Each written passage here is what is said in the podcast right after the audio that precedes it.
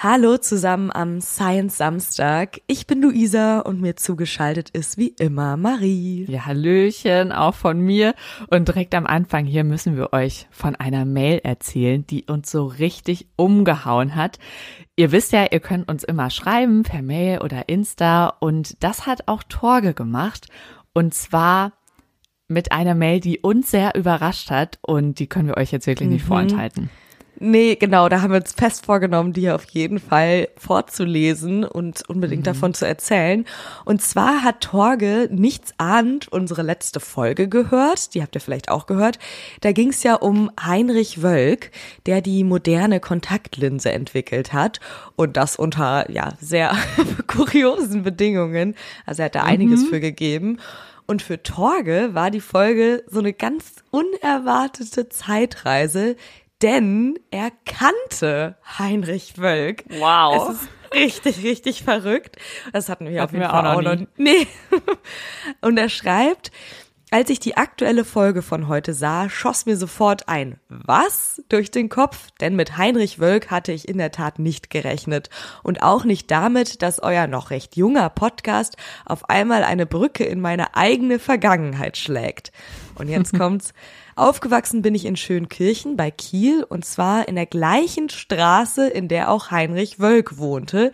Unsere damalige Babysitterin hat den Hund von Heinrich Wölk Gassi geführt. Also ein kleines Detail. Heinrich Wölk hatte einen Hund.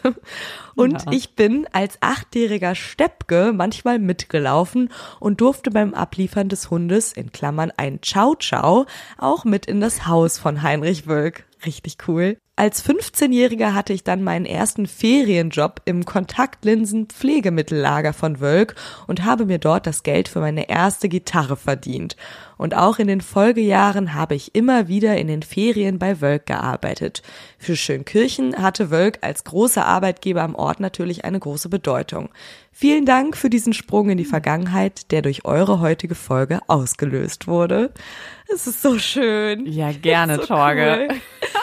Es ist uns eine Ehre und es ist einfach nur verrückt zu wissen, dass er das Haus von Den Heinrich Böll kennt, auch mal sagen konnte, was das wirklich für einen ähm, Arbeitgeber auch vor ja. Ort war. Also ein sehr bekannter Mann mhm. so wirklich sehr verrückt. Ja. Wenn euch nochmal, äh, also wenn ihr auch mal so eine Zeitreise erlebt durch unsere Folgen, dann schreibt uns das auch gerne. Oder falls eure ist, Oma äh, mit Marie Curie befreundet war oder so, das interessiert uns sehr. Ja, genau. Also äh, rückt raus. Wenn ihr dann damit. auch Briefe in der Schublade oh, ja. habt. das interessiert ja, uns. Ja, ist wirklich schön, weil wir schauen ja hier sehr oft in die Vergangenheit, aber dass es dann so einen Bezug gibt, auch so in eure Leben, mm. in die mhm. Gegenwart, das ist äh, sehr schön. Danke, Torge, für diesen Ausflug, ja. diesen Gedankenausflug. Und einfach auch toll, dass euch die Geschichten so persönlich berühren. Also uns ja auch immer, was ist schön, das mhm. so von euch auch nochmal zu hören. Und vielleicht tut die heutige Geschichte das auch, aber vielleicht eher auf eine andere Art und Weise. Mm, ja, so kann man das ganz vorsichtig ausdrücken. Also ich glaube, uns alle sollte diese Geschichte berühren und äh, ja ja, hat was mit unserer Geschichte zu tun, sozusagen. Vielleicht nicht so direkt wie bei Heinrich Wölk und Torge, aber ja, schon irgendwie so auf einer übergeordneten Ebene. In der Geschichte geht's um erfolgreiche Wissenschaft, das hier direkt mal am Anfang vorweggestellt, aber Erfolg ist ja in der Wissenschaft nicht immer unbedingt was Gutes oder kann auch auf anderen Feldern nicht immer was, was Gutes bedeuten und kann natürlich auch bestimmten mhm. Menschen sehr, sehr viel schaden. Und diesen Zwiespalt haben wir ja schon mal besprochen in der Oppenheimer Folge, wo es um die Erfindung der Atombombe oder die Entwicklung der Atombombe ging oder zum Beispiel auch in der Folge mit äh, Weizsäcker.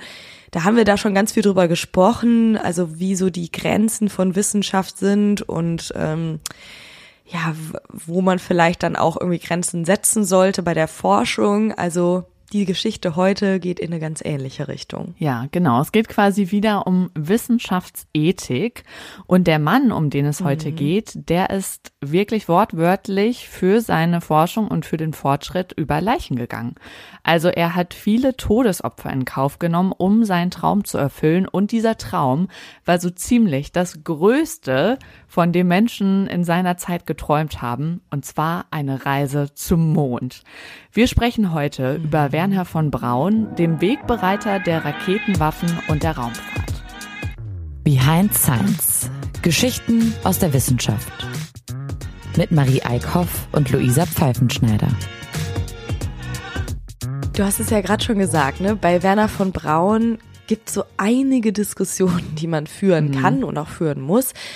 Unbestritten ist auf jeden Fall, er war ein brillanter Wissenschaftler und er hatte große Visionen, was man ja auch braucht, um als Wissenschaftler Erfolg zu haben. Ich glaube, das haben wir in fast jeder Folge erwähnt. Das waren alles Menschen, die Visionen hatten ja. und das hat sie dann auch erfolgreich gemacht. Aber er war teilweise richtig skrupellos auf dem Weg zur Erfüllung seiner Visionen. Und auch darüber müssen wir hier natürlich sprechen. Ähm, also das werden wir auch tun. Aber fangen wir mal bei ihm ganz von vorne an mit seinem Namen. Das ist nämlich schon ein halber Roman.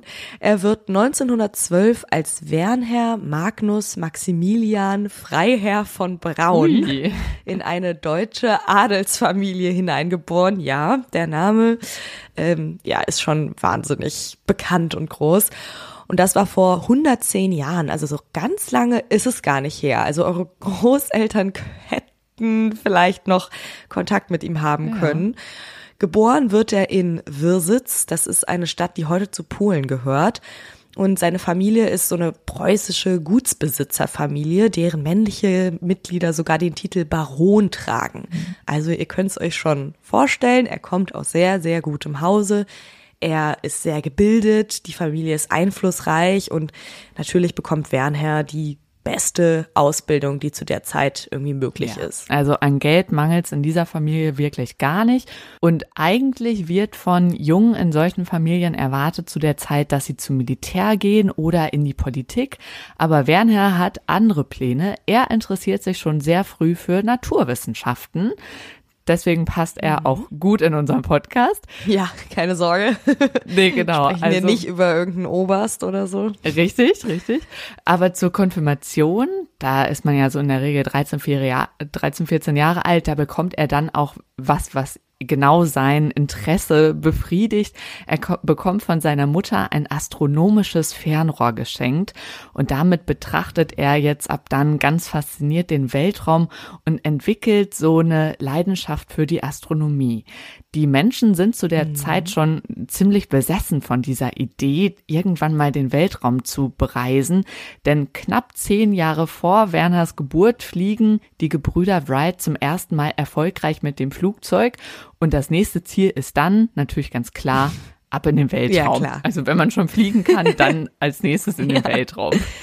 Das finde ich manchmal an Menschen so faszinierend, ne? Die erreichen einen Step und haben direkt zehn Steps, die darauf folgen. Also ist doch schön ja, eigentlich, ne? Richtig, ja, schon. Aber es ist halt auch immer die Frage, wo ist da eine Grenze?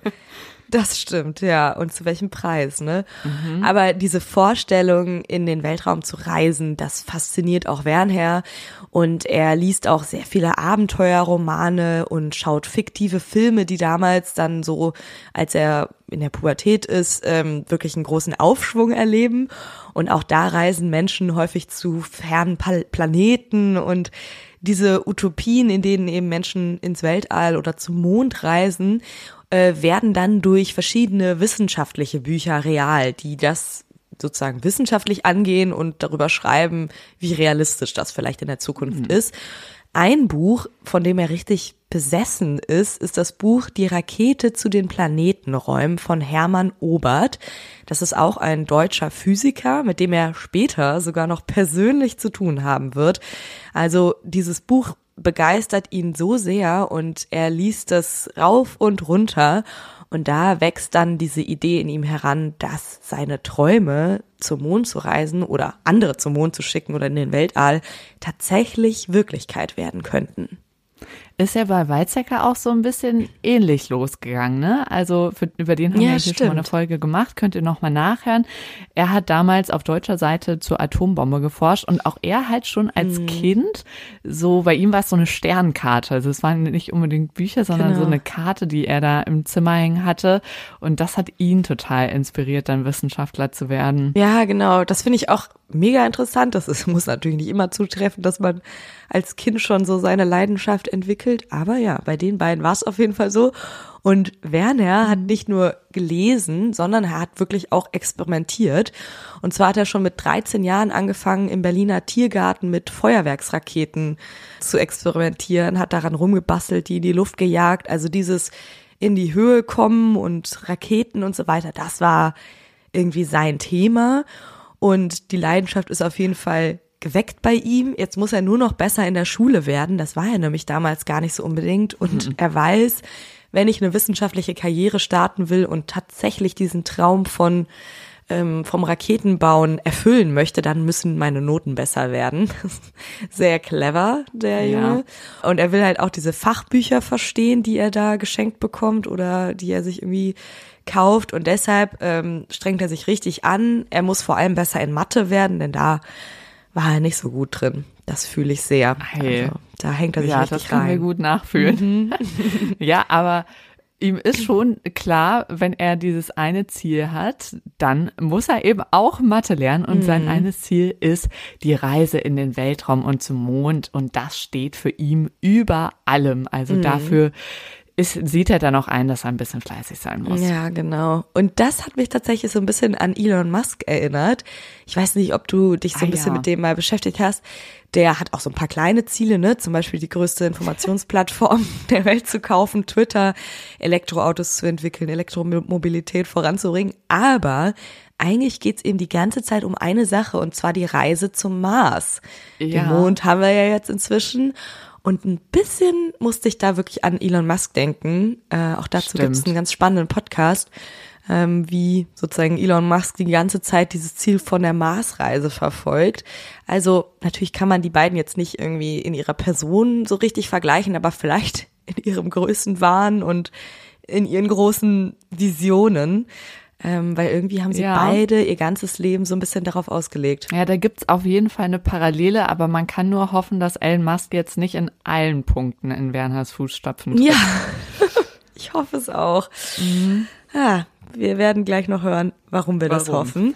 Jedenfalls äh, hilft ihm, also Wernher, sein Fleiß ähm, und er schließt vorzeitig sogar das Abitur ab. Das ist dann Schlecht. 1930, ja und er beginnt ein Ingenieurstudium an der Technischen Hochschule in Berlin und experimentiert seit dem Tag dann auch mit echten größeren Raketen.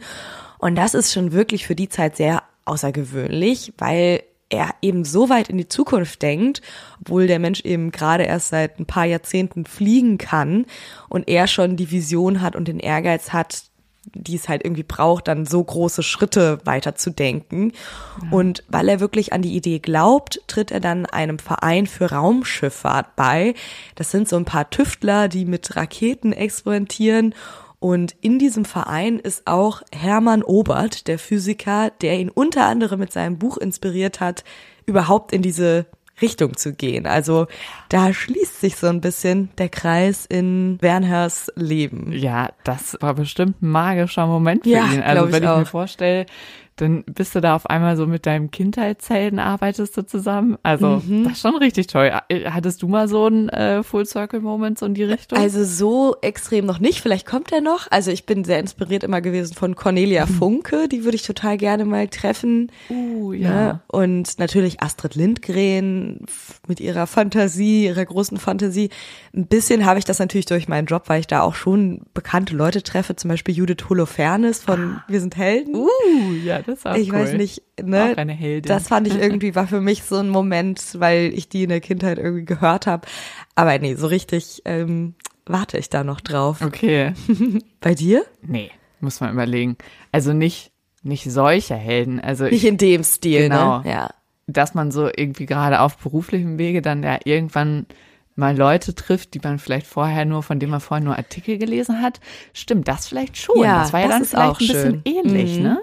Er hat ja quasi auch von dem Stimmt. Hermann nur das Buch gelesen und dann, aber er hat ihn nicht nur getroffen, ja. er hat mit ihm gearbeitet. Das ist schon nochmal Next Level. Ja, das ist schon krass. Ja, also das ist ganz interessant, auch dieser Verein, dieser Verein für Raumschifffahrt, ähm, wie so andere über diesen Verein denken, denn von mhm. einem Experten im Interview wurde er auch mal so bezeichnet als, ja, dass ähm, der Bestand hat aus sehr vielen Science-Fiction-Freaks.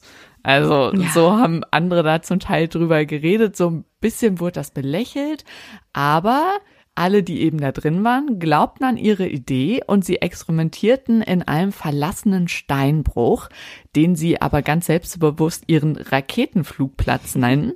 Und da experimentieren sie vor allem an Raketen mit Flüssigkeitstriebwerken. Das heißt, ähm, ihr könnt euch vorstellen, sie jagen da ziemlich viele Sachen in die Luft und haben aber auch ziemlich viele Misserfolge. Und dabei müssen sie natürlich total aufpassen, dass sie sich auch nicht aus Versehen vielleicht selbst in die ja. Luft sprengen. Also es ist ja alles da noch äh, total wirklich offenes Experimentierfeld. Und die Raketen, die gehen zum Teil noch völlig unkontrolliert in die Luft. Ja, und deshalb wäre das wahrscheinlich auch heute so ein Ort, da wird sofort die, sofort die Polizei anrufen. Ja. Also mhm. Wenn das yes. irgendjemand mitkriegen würde, dass die da einfach irgendwie Raketen völlig unkontrolliert in die Luft jagen. Ja, und die sind ja irgendwo runtergekommen. Also wenn sie dann mal geschafft haben, dass die überhaupt hochgegangen sind, dann konnte man nicht absehen, wo die wieder runterkommen. Und da war ja Sprengstoffe äh, drin. Also ja, äh, ein sehr gefährliches Hobby. Äh, und das mhm. ist eben auch das Problem, dass das so ziellos und ungesteuert wieder auf die Erde runterkommt. Und daran ja, forschen sie sozusagen, dass man eben abschätzen kann, wo die runterkommen, aber sind da nicht so richtig erfolgreich und es gibt eben auch viele komplette Fehlversuche, also wo Raketen gar nicht abheben und ähm, ja, sie versuchen es dann aber auch immer weiter. Natürlich ist das Problem, dass das Ganze sehr, sehr viel Geld kostet. Das sind ja irgendwie alles hm. Studenten oder halt irgendwie so Leute, die sich einfach dafür interessieren, zusammengeschlossen haben, junge Menschen, die einfach noch nicht äh, so viel Geld haben und viele von denen sind auch arbeitslos, also haben gar kein Geld und können sich diese teuren Raketenmaterialien nicht leisten. Wernher sticht da tatsächlich ziemlich aus der Gruppe heraus, weil er aus gutem Hause kommt, Stimmt. Geld mitbringt. Außerdem sieht er ganz gut aus, der ist charismatisch ja. und der stellt auch da schon Kontakte zu potenziellen Geldgebern her. Also wenn das vielleicht für die einen nur so ein Rumexperimentieren und ein Tüfteln ist, ist es für ihn schon direkt so ein Geschäftszweig und er versucht da wirklich alles äh, reinzugeben, damit das Ganze vorangebracht wird. Ja, und so kommt es auch, dass 1932 ein deutscher Offizier unter den Zuschauern dieser neuesten Raketentests ist. Und also es sind so immer mal wieder so Vorführungen, die dieser Verein organisiert. Und dieser Zuschauer heißt Walter Dornberger.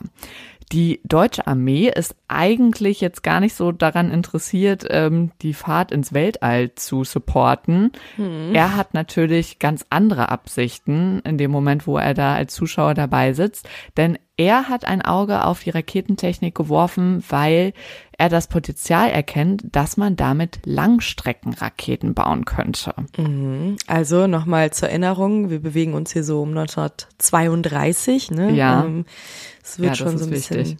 aufgerüstet. Und durch den Versailler Vertrag wird den Deutschen zwar nach dem Ersten Weltkrieg der Besitz von Langstreckenraketen verboten, aber, und das ist irgendwie so gerissen, im Friedensvertrag ist nicht die Rede von Raketen. Die gab es ja im Ersten Weltkrieg noch gar nicht und deswegen wurden die natürlich nicht im Versailler Vertrag erwähnt. Und so wollen dann die Deutschen diese Abmachung umgehen. Und deshalb hält Walter Dornberger eben Ausschau nach dieser neuen Technik. Auch der hat davon natürlich Wind bekommen. Und die findet er zwar in dem Raketenverein so direkt nicht, aber er ist ganz begeistert von dem jungen Werner von Braun und bietet ihm einen Job in der Militärwaffenforschung an. Also der hat da anscheinend schon auf sehr viele Menschen Eindruck gemacht und konnte sich irgendwie ganz gut verkaufen. Der Werner, ne? Ja. Der Werner, genau. Und da ist er natürlich, also Werner ist natürlich sofort dabei. Endlich winkt ihm so das große Geld, was er braucht, um seine Visionen zu erfüllen, seinen Forschungen nachzugehen. Und er sieht da so ein bisschen die unbegrenzten Möglichkeiten für seine Forschungen. Ja, genau. Also es ist verständlich, dass er versuchen möchte, da jetzt die beste Möglichkeit mhm. ähm, heranzuziehen, wie er seine Idee umsetzen kann. Aber natürlich verbündet er sich in dem Moment auch mit Menschen, die ganz andere Absichten hatten. Ja. Denn jetzt ist er eben nicht mehr einfach nur ein Raketenbastler und wird da irgendwie umgeben von anderen Science-Fiction-Fans, sondern er ist Teil oder arbeitet für die Reichsarmee, die natürlich das Ziel hat, mhm. mit den Raketen tatsächlich Menschen umzubringen.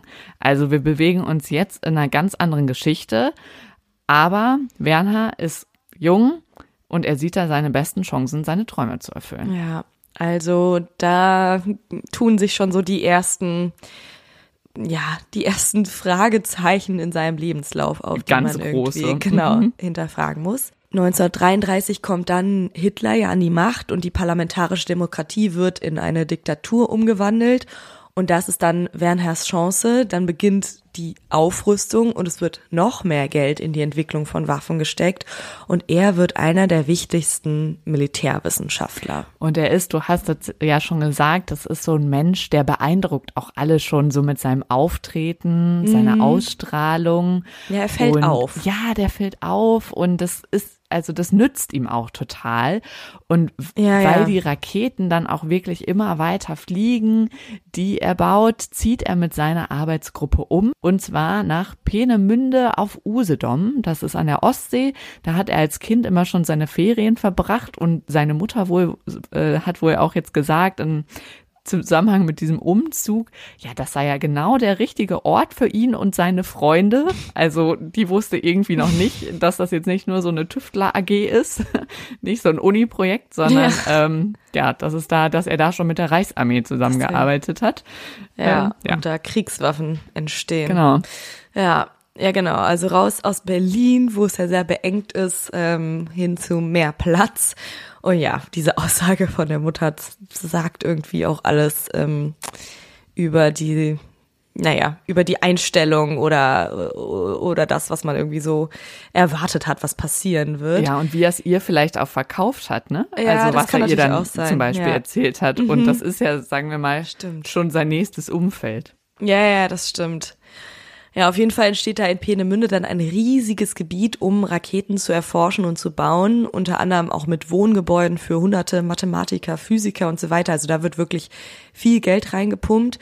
Es äh, ist so ein bisschen wie dieses äh, Los Alamos in den USA, das ja für den Bau Ah, ja. der Atombombe oder die Forschung daran gebaut wurde. Das war ja total streng bewacht. Niemand wusste ja von diesem Ort. Also so extrem ist geheim, ne? Peenemünde jetzt nicht bewacht, aber äh, es ist auf jeden Fall ein bisschen vergleichbar. Und da arbeitet Wernher von Braun dann mit den klügsten Köpfen der Wissenschaft und mit jeder Menge Geld. Dieses Geld wird nicht immer auf dem legalen Wege ähm, sozusagen rangebracht. Das äh, können wir uns wahrscheinlich alle vorstellen. Und ihm wird da aber jede Menge von für seine Forschung zur Verfügung gestellt. Und beim Design, das finde ich ganz interessant, lässt er sich tatsächlich immer noch von Zeichnungen in Science-Fiction-Büchern und Filmen inspirieren. Besonders von dem Film Frau im Mond von Fritz Lang.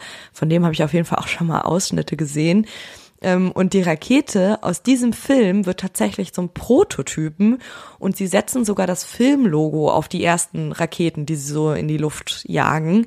Also sie kleben das da irgendwie drauf und auch der berühmte Countdown, so ne, von 10 nach 1 runter, kommt aus diesem Film. Das finde ich ganz verrückt. Ja, das ist schon spannend, dass so dann Filme, Science-Fiction-Filme eigentlich die Zukunft in dem Fall vorhergesagt haben, beziehungsweise so Ja. Vorlagen geliefert haben. Auf der anderen Seite auch irgendwie ein bisschen gruselig, weil ähm, Ja, so Kinderfilme, ne? Ja, genau. Es, es war irgendwie so ein Kinderfilm und wird natürlich jetzt für ganz andere Zwecke genutzt.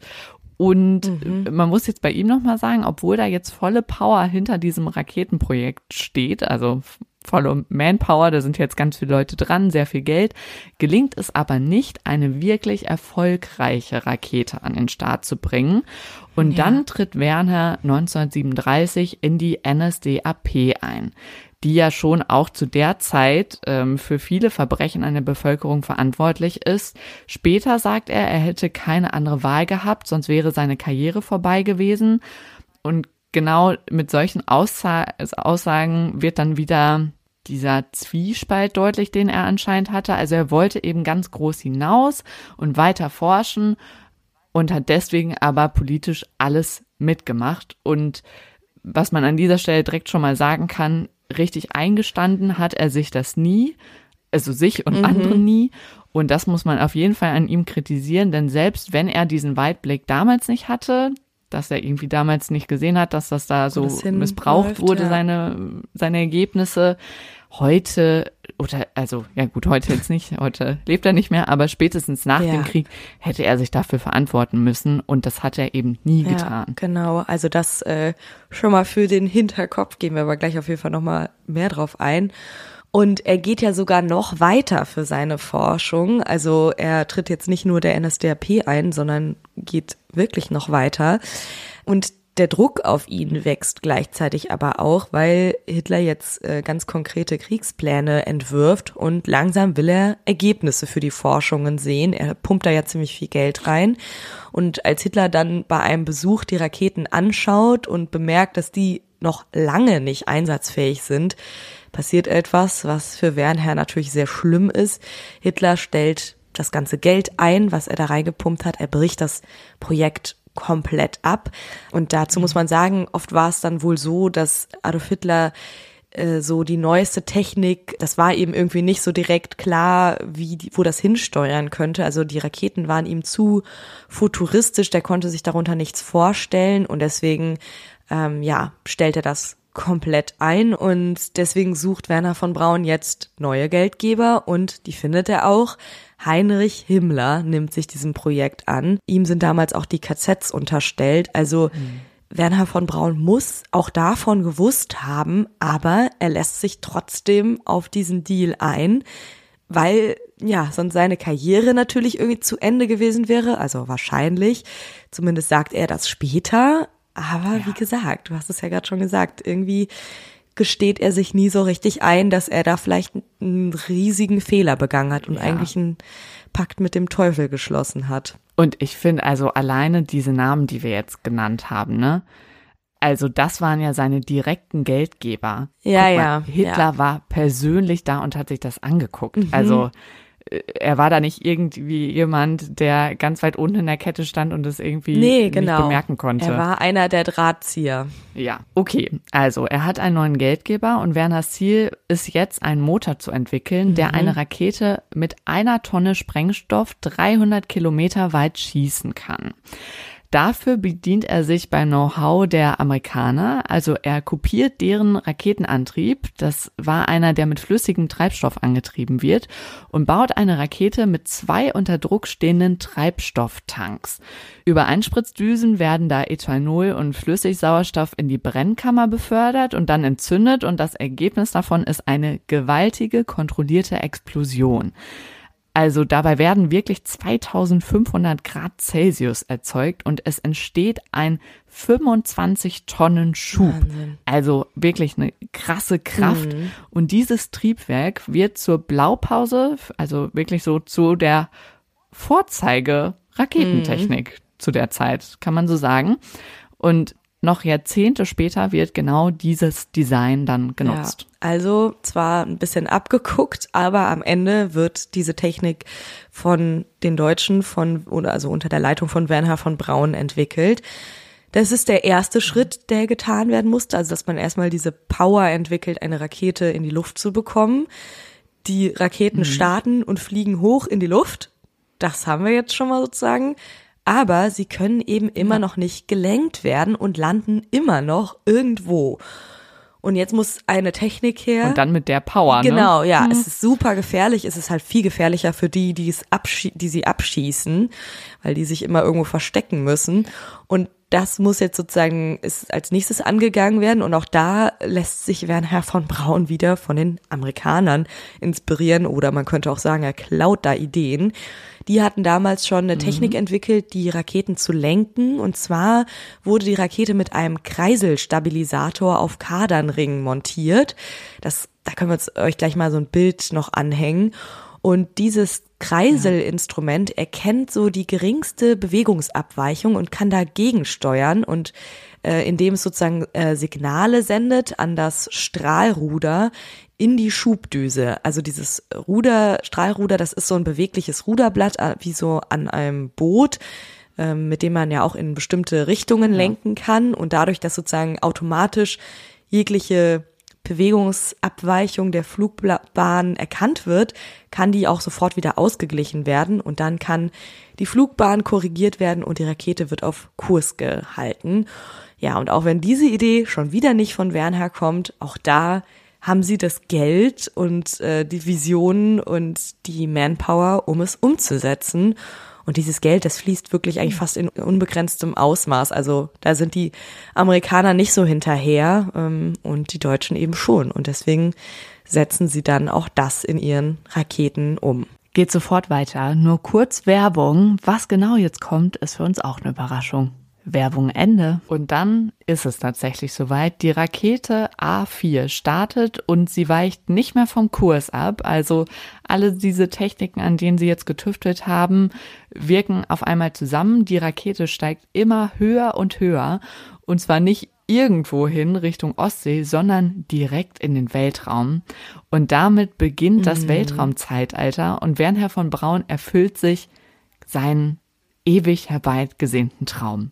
Aber jeder mhm. weiß, das ist kein Raumschiff, das er da gerade in den Weltraum schießt.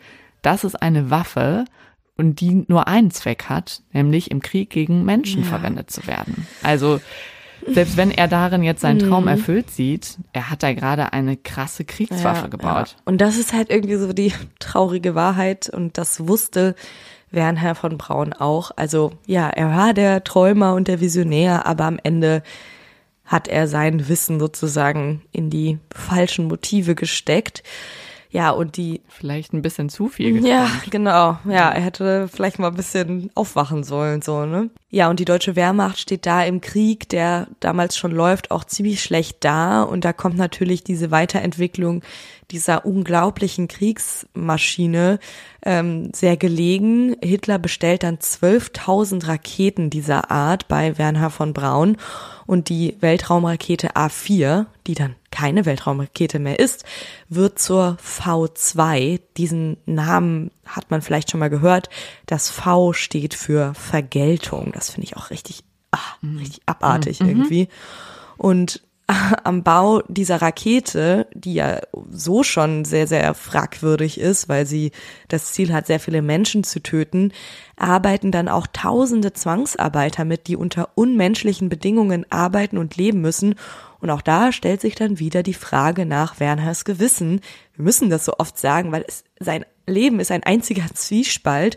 Und auch dafür übernimmt er niemals Verantwortung, also unter welchen Bedingungen diese Raketen gebaut wurden. Da, also das ist eigentlich für mich die ganze Hauptfrage von dieser Geschichte. Werner, hast du kein Gewissen? Ja. Weil, zum Beispiel hier bei Oppenheimer, da weiß man ja, dass er bis zu seinem Lebensende ja. wirklich ähm, krasse Gewissensbisse hatte und auch andere ähm, Forschende, die teilweise an diesen Atombomben-Dingen beteiligt waren. Ja, auch Weizsäcker, ne? Genau, die hatten ja zum Teil richtig Depressionen dadurch, äh, mhm. äh, irgendwie Suizidgedanken und von Wernher von Braun ist das nicht bekannt. Ja. Also rausfinden kann er sich da definitiv nicht, aber irgendwann kommen dann auch die Briten dahinter, dass da in Deutschland in Peenemünde nicht nur irgendwelche Weltraumdinge ähm, ausgetüftet werden, sondern Raketen gebaut werden. Und in der Operation Hydra greifen sie dieses Gebiet dann an. Werner kann sich noch gerade so in einen Bunker retten und der Bau der Raketen, der wird dann komplett unter die Erde verlegt, also der wird auch gerettet und zwar im Harz, also da Ach, wird so wirklich krass. unterirdisch eine Fabrik gebaut, wo dann diese V2 gebaut werden soll und Werner ist weiter als Leiter natürlich mit dabei. Und wirklich werden dann unterirdisch im Harz wieder Zwangsarbeiter aus Konzentrationslagern gezwungen, da unter schlimmsten Bedingungen am Ausbau des Stollens zu arbeiten. Also alleine diese Fabrik erstmal zum Bauen war natürlich mhm. total der Akt und die Lebenserwartung der Zwangsarbeiter, mhm. die liegt bei wenigen Wochen. Also da kann man sich vorstellen, wie schlimm diese ja. Zustände und die Arbeit da war. Aber Werner von Braun hält das nicht auf. Nee, der hat seine Vision irgendwie, ne? Die, die lässt ihn mhm. an allem vorbeisehen, was da passiert. Also das ist wirklich richtig schrecklich und spätestens da muss man sagen, er ist ein Mittäter in diesem Krieg und äh, ist ein Mittäter an den barbarischen Vorgehensweisen der Nazis. Und ja, dann wird diese Rakete, die erstmal ja unter unmenschlichen Bedingungen entstanden ist, natürlich auch noch im Krieg eingesetzt. Die ist dann so erfolgreich, dass sie eingesetzt wird und die allererste wird aus den Niederlanden abgeschossen und schlägt in London ein. Das finde ich irgendwie auch so krass, dass man etwas geschaffen hat, was dann in Sekunden oder Minuten äh, so weit fliegt, dass es in London wieder ankommt. Also Wahnsinn. Und das Extreme und Tödliche an diesen V2-Raketen ist, dass sie so schnell sind, dass man nicht hört, wenn sie angeflogen kommen. Also das ist wirklich so, man geht gerade noch äh, nichts ahnt über die Straße und Kavums schlägt das irgendwie in ein Haus ein und man merkt aber nur die Explosion und nicht wie vorher da was angeflogen kommt.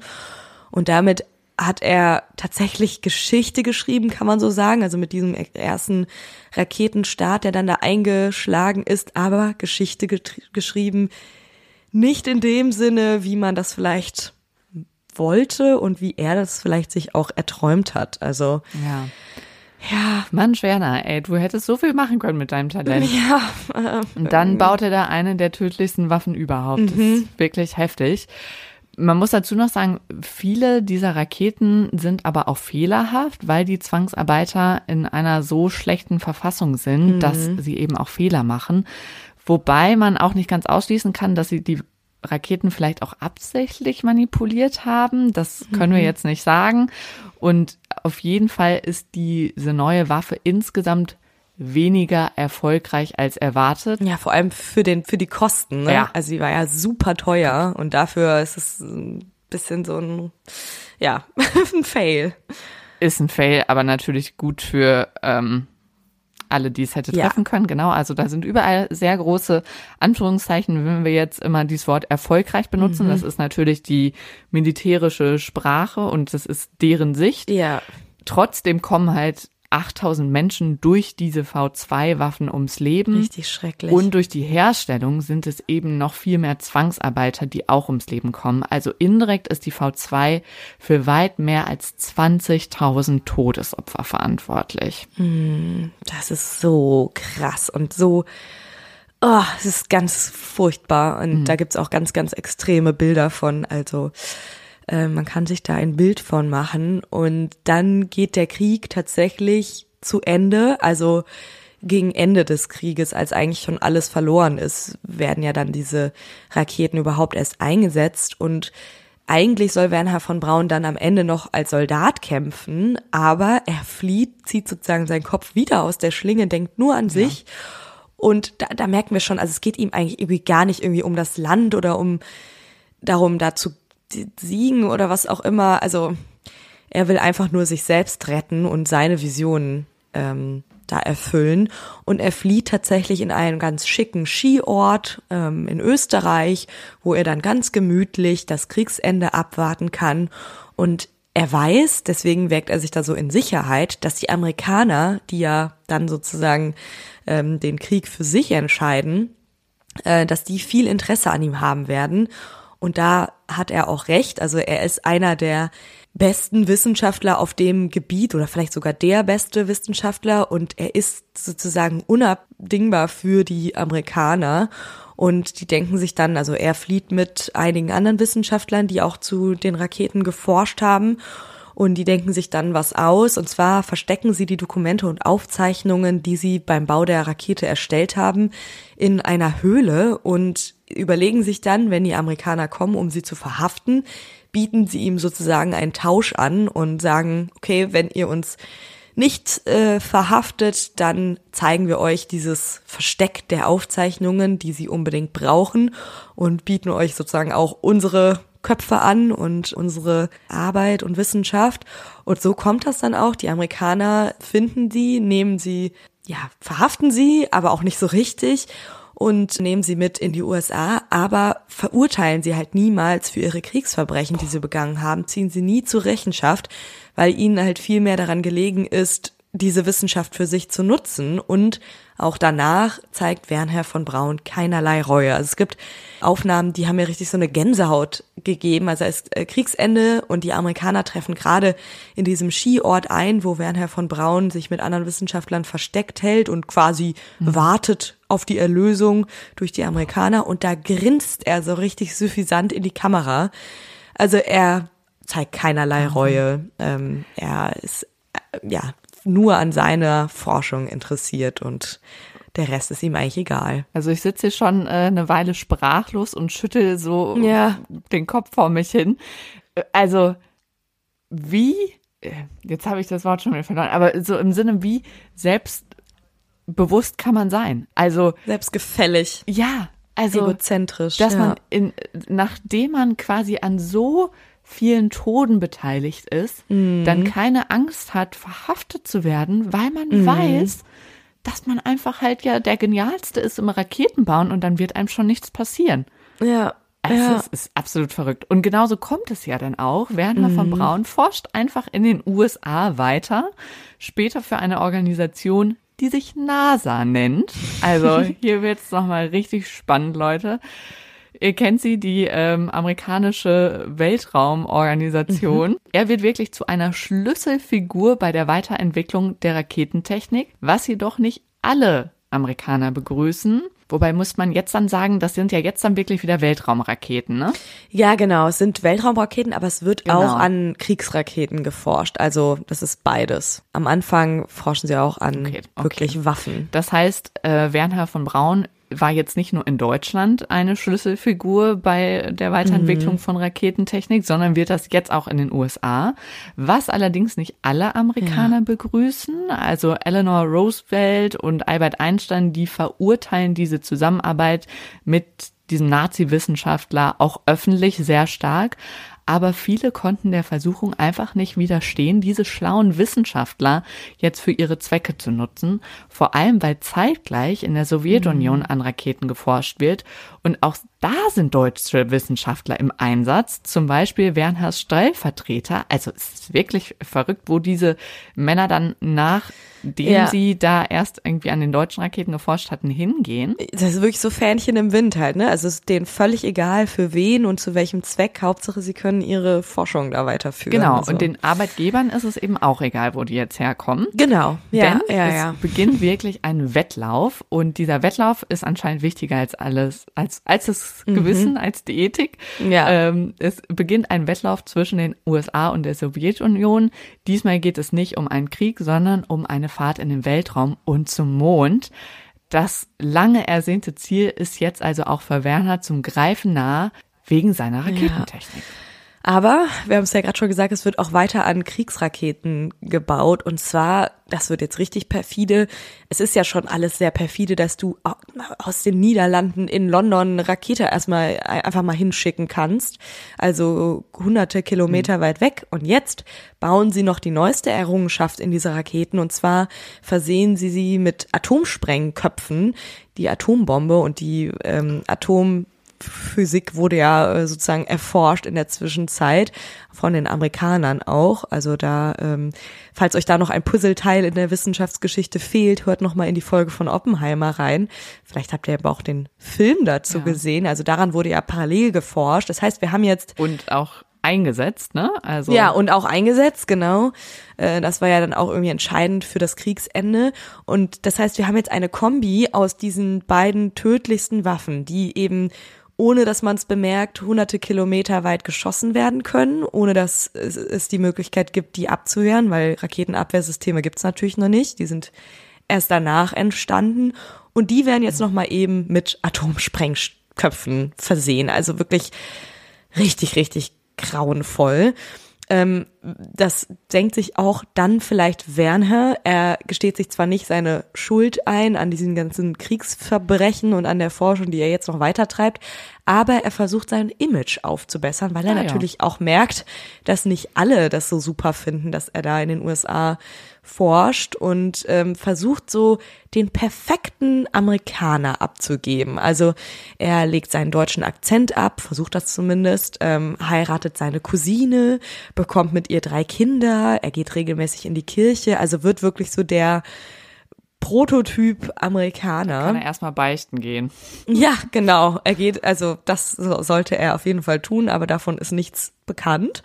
Und er versucht sich sozusagen so dieses Image von dem unschuldigen Amerikaner so ein bisschen reinzuwaschen, aber er gesteht sich eben nie seine Ja. Schuld aktiv ein, entschuldigt sich nie offiziell, ähm, sondern ja, entschuldigt sozusagen das Ganze immer als, ja, es waren halt die und die Bedingungen, unter denen ich arbeiten musste. Genau, ich, ich brauchte das, sonst wäre Ich ich, jetzt nicht da, Geld. wo ich bin. Und jetzt seid ihr doch auch alle froh, dass ich hier forschen kann. Also ja, es spricht wieder irgendwie alles dafür, dass er so einer ist, der sich seiner Umgebung halt sehr stark anpasst, um erfolgreich weiter forschen zu können. Also jetzt hat er erkannt, um jetzt hier in den, ähm, in den USA weiter zu forschen, muss ich der perfekte Amerikaner werden, ich muss Christ werden und wäscht sich da sozusagen mit rein. Also er ist der geborene Opportunist und versucht eben immer wieder sich anzupassen, um alle Vorzüge zu genießen. Ja. Und ich schätze, es hat für ihn schon auch geklappt. Mhm. Er wird nämlich dann sogar ganz offiziell amerikanischer Staatsbürger.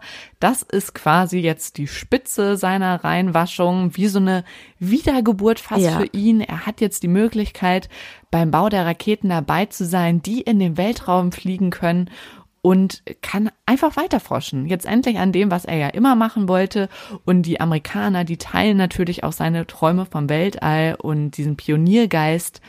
Aber dann, es ist ja immer noch ein Wettlauf hier, mhm. kommen ihnen die Sowjets zuvor, die den ersten Satelliten Sputnik 1 ins Weltall schießen und die Amerikaner befürchten, dass sie nun auch Atombomben ins Weltall schicken könnten. Das verängstigt sie und sie setzen jetzt noch mehr auf Werner von Braun. Mhm. Also auf dem lastet jetzt sozusagen der ganze Druck, ähm, den Sowjets zuvorzukommen. Und es sieht dann aber immer mehr so aus, als wären die Sowjets den Amerikanern überlegen. Der nächste Dämpfer für die Amerikaner ist dann die Erdumrundung des russischen Kosmonauten Juri Gagarin, der als erster Mensch in den Weltraum fliegt und einmal die Erde umrundet. Und jetzt gehen die Amerikaner wirklich aufs Ganze. Also vorher war da schon auch ziemlich viel Geld äh, in diesem Projekt, aber eben nicht unendlich viel. Also Werner von Braun musste da auch gut haushalten und anscheinend hat er das zu gut getan. Deswegen sind die Sowjets denen zuvor gekommen. Und Präsident John F. Kennedy kündigt dann an, ganz offiziell, dass Amerikaner jetzt die erste Nation sein wird, die den Mond betreten wird. Und Werner von Braun hat sozusagen das Go, aufs Ganze zu gehen. Es wird richtig viel Geld in das Projekt gesteckt und er soll das jetzt schaffen. Also das ist jetzt das Ziel. Klappt. Ja. Ja. Es klappt wirklich, es kommt der Tag, der 16. Juli 1969 und die erste bemannte Rakete macht sich auf den Weg zum Mond, die erste amerikanische bemannte Rakete. Mhm. Die Apollo 11, es ist eine der größten Meilensteine der Menschheitsgeschichte und die Krönung von Wernher von Brauns Karriere. Seit so langer Zeit haben die Menschen davon geträumt, Wernher von Braun auch und er persönlich mhm. hat es jetzt mhm. möglich gemacht. Aber der Preis, dafür, den kennt er jetzt schon, der ist wirklich absolut unmenschlich. Ja, ja. Das ist wirklich krass und wenn ich das jetzt so höre, dann kriege ich fast so ein bisschen Gänsehaut, weil es natürlich schon so ein total besonderer Moment war. Also zum Beispiel meine Eltern haben das damals verfolgt und die erzählen davon manchmal, das war ja. so toll und die Leute haben das so gefeiert. Ich habe ja sogar im, im Wohnzimmer ähm, ein Bild hängen, wo, wo Leute so nach oben gucken und die Rakete, die startende Rakete, die Apollo 11 beobachten. Ah, weiß nicht, ob du das. Äh, das Bild kenne ich bei ja, dir im Wohnzimmer, aber mal gesehen war mir gar nicht klar, dass sie das beobachten. Ja, ja, kann ich gerne auch mal ein Bild irgendwie bei Instagram oder so posten. Also auch mich beeindruckt das immer noch, diese unglaubliche Reise zum Mond und das echt so kurz nach dem Zweiten Weltkrieg. Also das ist alles total beeindruckend, aber es ist gleichzeitig so, so schrecklich. Also er hat unglaublich viel für die Forschung getan. Aber das Schlimme ist eben, dass er niemals Bedenken oder Bedauern für diese Kriegsverbrechen geäußert hat, die er begangen hat, die er wirklich aktiv begangen hat, gesehen hat. Ähm, ich weiß nicht, wie viel er da vielleicht hätte Einfluss nehmen können, damit das Ganze nicht so unmenschlich abläuft. Er ist auf jeden Fall, so viel kann man festhalten, eine fragwürdige Person ähm, und auch wenn er für die Eroberung des Weltalls eine der größten Errungenschaften für die Menschheit vollzogen hat, Werner von Brauns Nazi-Vergangenheit wird für immer einen Schatten auf ihn und seine ja unbestrittenen Leistungen werfen. So kann man es, glaube ja. ich, zusammenfassen. Und ich finde es aber total wichtig zu wissen, wenn man ähm, halt heute die Bilder davon sieht und vielleicht auch beeindruckt mhm. ist davon, dass man weiß, das ist quasi nur passiert, weil diese Forschenden vorher Raketen entwickelt haben oder halt sich so viel Wissen drauf geschafft haben, aber nicht, weil sie irgendwelche Weltraumraketen äh, ausgetüftet haben, sondern eben diese Raketen eigentlich entwickelt haben, die Menschen töten ja. sollten. Ja, also es hat die Forschung natürlich vorangetrieben, aber zu ja, welchem ja. Preis? Zu welchem Preis, genau. Hm. Genau. Also für mich, ich wusste das vorher nicht. Ich finde es immer, es ist immer noch ein Schock für mich, aber ich finde es super wichtig, das zu wissen. Ihr könnt ja auch gerne mal eure Gedanken nach dieser Folge mit uns teilen. Ihr wisst, äh, ihr könnt euch immer bei uns melden. Ihr erreicht uns per Mail über podcast@behindscience.de oder bei Instagram. Da heißen wir behindscience.podcast. Wir sind sehr gespannt, was eure Gedanken zu dieser Geschichte und seinem Erbe sind mhm. und ja, einfach diesem Stückchen Wissenschaftsgeschichte. Ja, das ist es auf jeden Fall. Und da könnten vielleicht auch einige Hörer und Hörerinnen hier sein, die damals die Mondlandung auch mitbekommen haben. Vielleicht habt ihr auch dazu Gedanken, oh ja. was das so in euch ausgelöst hat. Vielleicht habt ihr es sogar live im Fernsehen verfolgt. Auf jeden Fall sehr, sehr spannend, äh, was da passiert ist. Aber diskussionswürdig, also ein Thema, wo man kritisch drauf gucken muss. Sehr geschichtsträchtig diese Folge. Wir haben nächste Woche wieder eine Folge für euch. Die ist nicht ganz so schwer und geschichtsträchtig, aber wieder sehr, sehr spannend. Ja, nächstes Mal geht's mehr um die Zukunft. Ja, da bin ich auch schon sehr gespannt drauf. Bis dahin, macht's euch schön und tschüss. Tschüss.